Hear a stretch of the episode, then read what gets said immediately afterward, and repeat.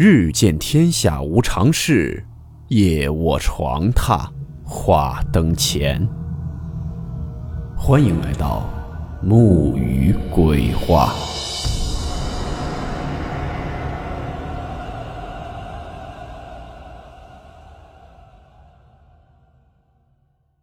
大家好，我是木鱼。今天这个故事是由茄小茄创作，故事名称：人形白线。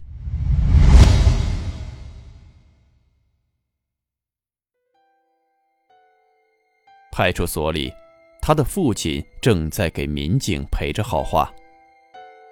实在对不起啊，警官，孩子还小，我回去一定好好教育他。但这事儿能不能就这么算了？要是留下案底，那孩子这辈子就……说够了吗？我能说话了吗？民警打断了他的父亲。之所以通知家长没通知学校，不就是考虑到对他今后的影响吗？好在对方也伤得不重，你把医药费赔了，领孩子回家吧。是是是，谢谢警官。他父亲忙不迭地应道。回去以后我一定好好教育孩子。啊，对了，我能见见伤者吗？那想当面给他道个歉。不用了，伤者我们已经送医院了。他，他精神也有点问题。就这么着吧。父亲领了他正要走，却又被民警叫住。哦，对了，你儿子之所以打对方，是因为对方说你是个杀人犯。这怎么回事啊？父亲一怔，瞥了一眼儿子，儿子垂着脑袋，看不出什么表情。警官，我叫刘琦，十五年前被牵扯到一桩案子里，你查一下就知道了。民警在电脑里敲了几个字，扫了两眼。哦，就是那桩袭讯命案啊，真凶后来不是抓到了吗？跟你没关系啊。是啊，所以孩子才……民警不想再听，挥挥手说：“行了，走吧。”回到家里，刘琦让儿子好好站着，抄起扫帚就往儿子身上抽。看着阵仗挺大，其实基本没怎么使劲。你现在胆子是越来越大了，居然敢打架了！爸，是那个神经病说你是杀人犯，我才打他的。你闭嘴！再怎么样也不能打人。你下学期就高考了，要是现在留了安迪，你一辈子就毁了。儿子虽然心里委屈，却也知道父亲是为了自己好，也不再还嘴，默默地听父亲训了半天，这才被放回自己房间。刚一开房间门，他就看见地板和写字台上各有一个白线画出的人形。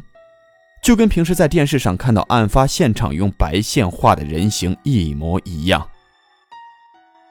他闭上眼，深呼吸了几下，再睁眼时，人形白线便不见了。这不是他第一次在自己房间里看见这种人形白线。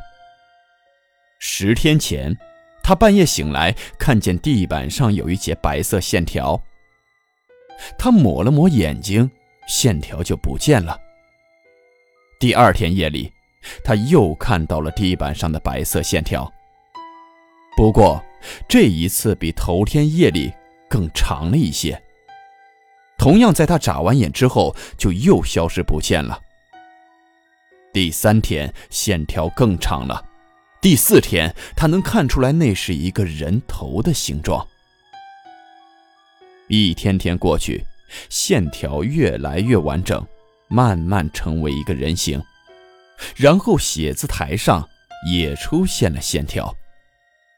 直到刚才，第二个人形也完成了。一开始他也害怕，后来便慢慢习惯了。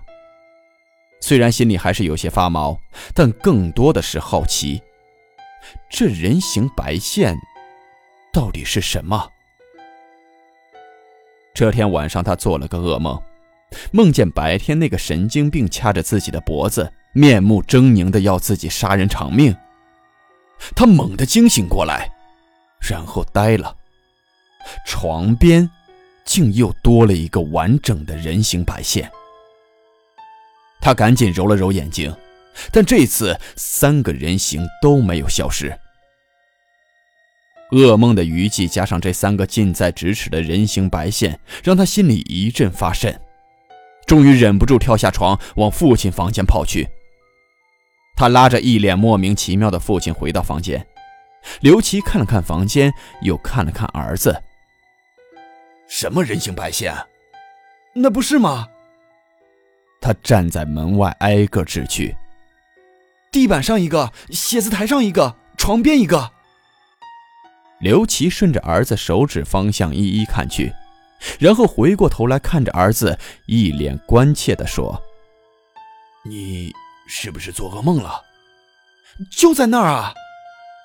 他还在做着最后的努力。你看不见吗？你是不是最近压力太大了？刘琦拍了拍儿子肩膀：“快睡吧，明天还要上课呢。”他终于明白。这只是自己才能看到的幻觉。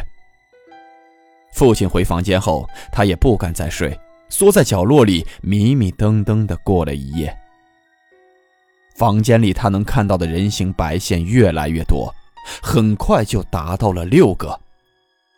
他越发害怕，却又不敢跟别人说，只好偷偷在网上发帖询问。回复里有谩骂的，有调侃的，有看热闹的。只有一个网友私信让他试着把看到的人形画下来，说不定能帮到他。他把六个人形的样子仔仔细细画了下来，发给了这个网友。过了半天，网友给他发过来一个网址，说让他看看跟你房间里的人形白线像不像。他点开一看，是一个命案现场的勘查照片。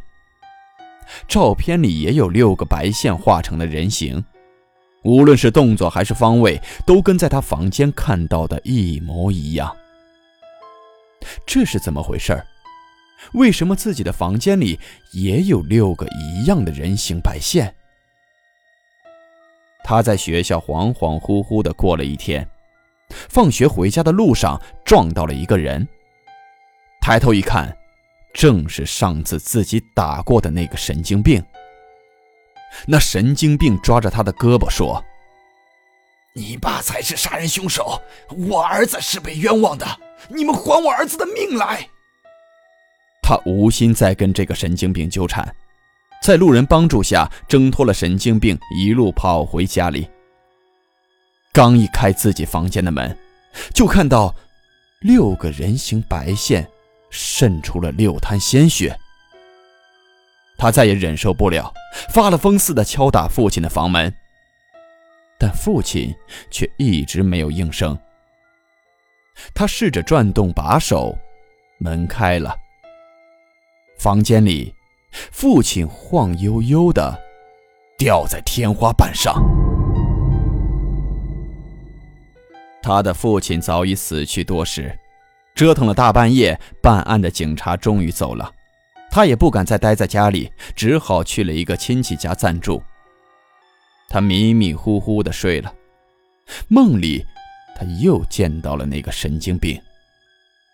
你爸已经给那六个人偿了命，现在该你给我儿子偿命了。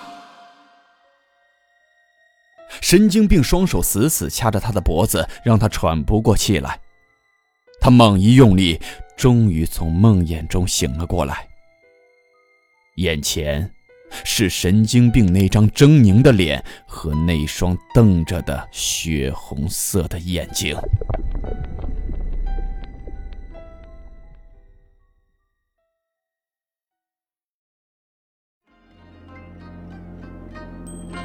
好了，我们今天的故事到此结束，祝你好梦，我们。明晚见。